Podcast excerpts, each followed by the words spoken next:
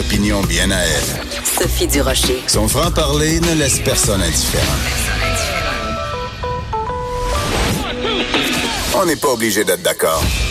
Bonjour tout le monde, c'est Sophie Durocher en ce lundi 29 avril 2019. Je voudrais d'abord, dès le début de l'émission, offrir toutes mes pensées les plus sincères à toutes les personnes qui, de près ou de loin, sont touchées au Québec par les inondations, euh, autant les sinistrés eux-mêmes que tous les gens qui ont fait preuve au cours des 48, 72 dernières heures d'une solidarité comme on en voit euh, rarement au Québec, mais quand on le voit, mon Dieu, que ça fait chaud au cœur.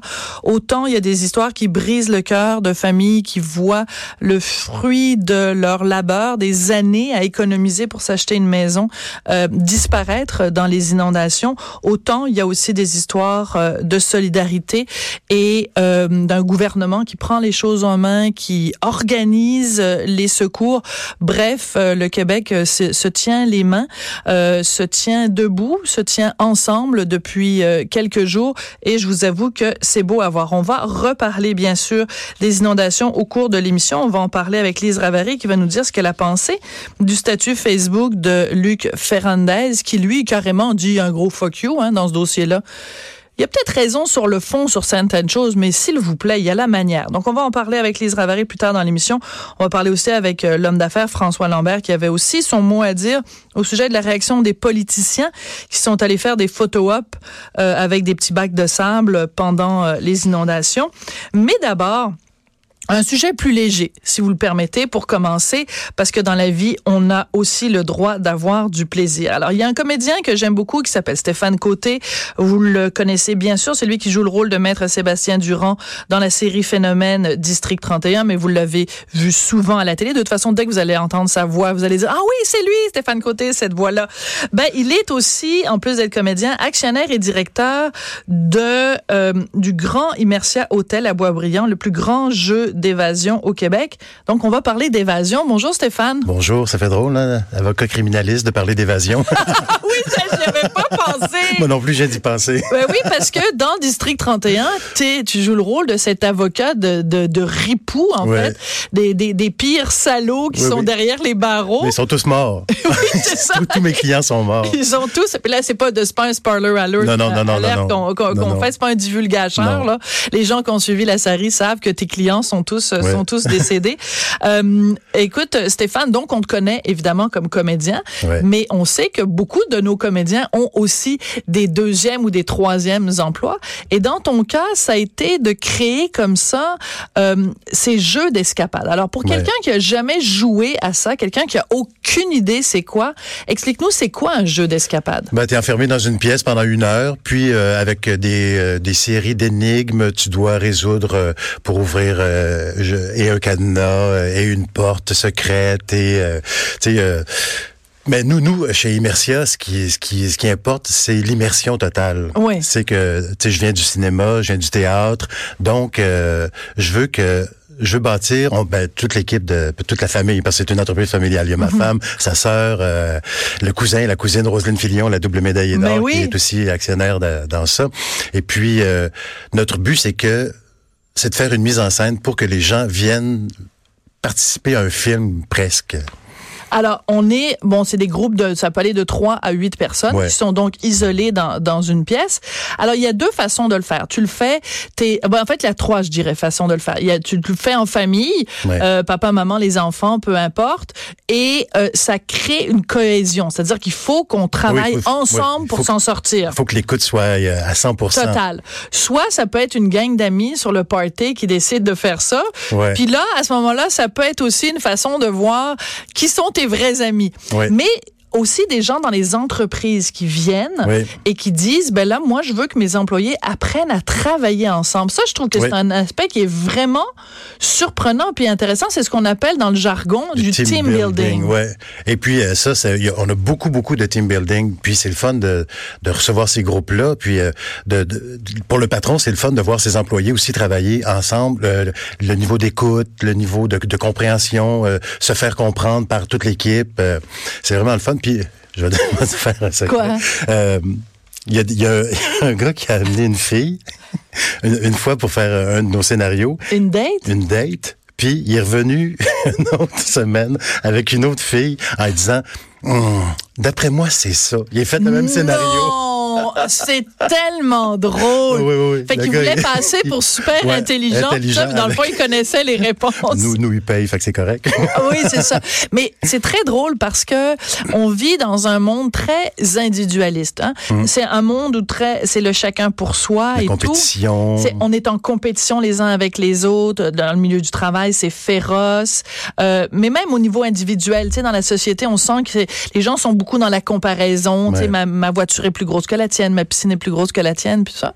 Et là, on arrive dans un, un environnement isolé où pendant une heure, ta survie, entre guillemets, Ouais. parce que c'est virtuel, dépend des autres. Et dépend pas juste des autres, mais dépend de ta façon de travailler avec les autres, d'écouter les autres, de collaborer avec les autres. Les enfants. Les génial. enfants ont des yeux et des oreilles extraordinaires. Les, souvent, les enfants ont, ont plus la réponse que les parents. Puis les parents, dans un souci de je sais pas quoi, euh, ignorent les enfants souvent. Puis les enfants font non, non, non, regarde, euh, écoute-moi, écoute-moi. Et puis là, euh, c'est c'est eux qui avaient la bonne réponse. Et ça arrive souvent, souvent. Parce qu'il faut expliquer, c'est que donc tu es isolé dans une pièce qui parfois est petite, parfois elle peut être très grande, il peut même y avoir plus une, une enfilade de, pièces. Le but de l'exercice, c'est évidemment de s'en sortir, mais il y a plein d'indices. Et donc, tu as tout à fait raison, des fois les enfants voient des indices, puis quand tu le regardes après, tu te dis, ben oui, comment ça fait que Mhm. je l'ai pas vu? Mais avec nos yeux de d'adultes, on a perdu le sens de l'observation, on a perdu le sens de de la des fois de de, de l'instinctif, alors Ouais. que eux ils l'ont. C'est quand même assez fascinant. Ouais. Ouais, oui, c'est fou, c'est fou, fou, fou. Mais c'est ça, euh, c'est un plaisir euh, incroyable. Tu sais, on bâtit, on bâtissait le, le Grand Immersi Hotel en disant, euh, c'est une mise en scène. Puis quand est-ce que moi, artiste de niveau C ou D, euh, je vais faire une mise en scène et il va y avoir 50 000 personnes qui vont passer dans ce scénario-là. Ben c'est c'est Ben oui. c'est 50 000 personnes qui vont passer dans ce scénario-là parce qu'on est rendu à, à Laval, ça fait dans deux ans d'existence, il y a 40 000 personnes. Il y a une vague de, de gens qui, qui et de plus en plus aussi parce qu'on on demande toujours euh, aux gens est-ce que c'est la première fois que vous faites des jeux d'évasion? Et oui puis euh, quand ils font un jeu chez nous ils en font quatre ils en font cinq. Puis là avec le nouveau le nouvel emplacement à Boisbriand il va y avoir six ou sept nouveaux scénarios là Donc, au-delà de ta compagnie, donc Immersia, vous avez des bureaux, à- vous avez une compagnie donc à Laval, là tu viens de le dire, le, le nouveau à Boisbriand. Mais au-delà de ça, le phénomène des jeux d'escapade, parce que il y a une raison pour laquelle vous êtes en train de grandir. Puis comme tu le Ouais. dis, c'est que les gens ont, ont soif de ça. C'est quoi? C'est que leur vie est plate, puis ils ont besoin d'aventure pendant une heure, de, de se mettre en danger parce que leur vie est ben, tu trop vois- tu vois, euh, routinière ou quoi? y a- y a- on on fait beaucoup de marchés à travers le monde euh, Ouais. pour voir c'est quoi les nouvelles technologies. Puis euh, là, il y a, y a- la- grosse mode, là, ça va être le, le, la réalité virtuelle. Ouais. Puis là, nous autres, on s'est dit, on y a pensé. On a dit, y a-tu de l'argent à faire avec ça? Oui, peut-être, mais on veut sortir les gens de leur maison, on veut sortir les gens de l'ordinateur Ah. Ouais. pour qu'ils vivent vraiment les sensations euh, de, de la façon le plus réelle possible. Ouais. Puis tu as fait le, le- le Grand Hôtel hier soir, puis Ouais. tu as l'impression d'entrer chez quelqu'un. T'as l'impression que cette pièce-là existait déjà depuis longtemps. Fait que c'est ça qu'on veut recréer. euh, vraiment, c'est le, on veut mettre les gens dans un film. Ouais, mais c'est, mais c'est bien que tu dises, c'est vrai que c'est aussi un gros phénomène, puis on en voit pousser euh, à- dans plein d'endroits au Québec, des, en- des endroits où tu peux, avec les lunettes et tout ça, Mm. faire de l'immersion en 3D, puis faire de la, de la ré- du RV, là, de la réalité euh, virtuelle. Mais en même temps, tu te dis, ben là, c'est parce que les enfants sont à la maison devant un écran. C'est ça. Viens les enfants, on va sortir, on va aller se remettre Se devant, remettre devant un écran Je, de- je reste poli là. Ouais, puis euh, Ouais. la technologie est pas encore est pas encore formidable non plus là-dessus euh, sur sur le- la réalité virtuelle. Ça s'en vient. Peut-être que ça va être bon euh, dans dix ans, mais pour l'instant, euh, on veut pas embarquer là-dedans. On est bon dans l'établissement de scénarios de façon euh, immersive, Ouais. mais de parce que c'est ça. Puis dans le, dans le vi- virtuel, faut que tu ailles dans, les ordinateurs, faut que tu fasses des, des programmations. Puis ça, je, on n'est pas bon là-dedans. Est-ce que c'est difficile d'avoir des permis aujourd'hui? Parce que quand même les gens suivent un parcours puis il y a risque, j'imagine, à un moment donné les gens peuvent euh, être dans toutes sortes de situations où quelqu'un à un moment donné peut avoir peur, faire une, pas une crise cardiaque, mais en tout cas avoir Ouais, des ouais, situations mais- où les gens un peu peur. Est-ce que le, le, le, le tout de, de- de faire affaire avec la- les administrations pour avoir des permis, est-ce que c'est compliqué? ouais, ouais. Ben surtout depuis, euh, il y a eu un incendie en Pologne où il y a six Ah personnes. oui? ouais, il y a six personnes. Ah qui bon, sont ben mortes. mon Dieu, je le savais pas moi. Ouais, oui, les, les pompiers le savent. Ouais, les pompiers le Les savent. pompiers le savent, c'est ça. On est surveillé, mais on, fait, on suit euh, toutes les indications à la, à la lettre. Puis, euh, tu sais, il y a des électroaimants un peu partout. Ouais, ouais. Les électroaimants se déclenchent s'il y a jamais eu un incendie. Euh, on n'est pas à des, tout est inifugé. euh, Il y a des sprinklers partout. Ok, ok. Fait qu'il y a pas de danger, il y a pas de danger aucun là. Mais, mais tu vois, j'étais pas du tout au courant de, de cette histoire-là. Ouais, Alors, c'était- c'était un gars qui avait fait ça dans son sous-sol. Puis Ben là! Ouais, ouais, ouais. Puis il avait enchaîné du monde après des, des poteaux de cage. C'est beau l'immersion, là, mais quand le feu pogne, là. Ah, euh, c'est très drôle. Ouais, ouais, ouais. Fait que c'était C'est comme un mélange d'immersion. Ben non, on rit, excuse-moi, là. Non, mais je ris du ridicule Ah de oui, la oui, situation parce que le gars, c'était dangereux. Ben oui. Mais excuse-moi, mais si, tu- si le gars te dit, viens dans mon sous-sol, m'a te menotter, puis que tu le connais pas, excuse-moi, c'est un peu, Ah oui. C'est un peu ridicule de, Ouais. de, de faire confiance à cette personne-là aussi. C'est Ouais. pas une compagnie qui est pignon sur rue Non. et tout, là. Puis c'est pas comme un comédien qu'on voit dans District 31. fait que si jamais il y a Ah quelque chose qui se passe, on peut aller, on peut aller le chicaner. ça a aidé un peu. Ça a aidé un peu ma, ma face connue.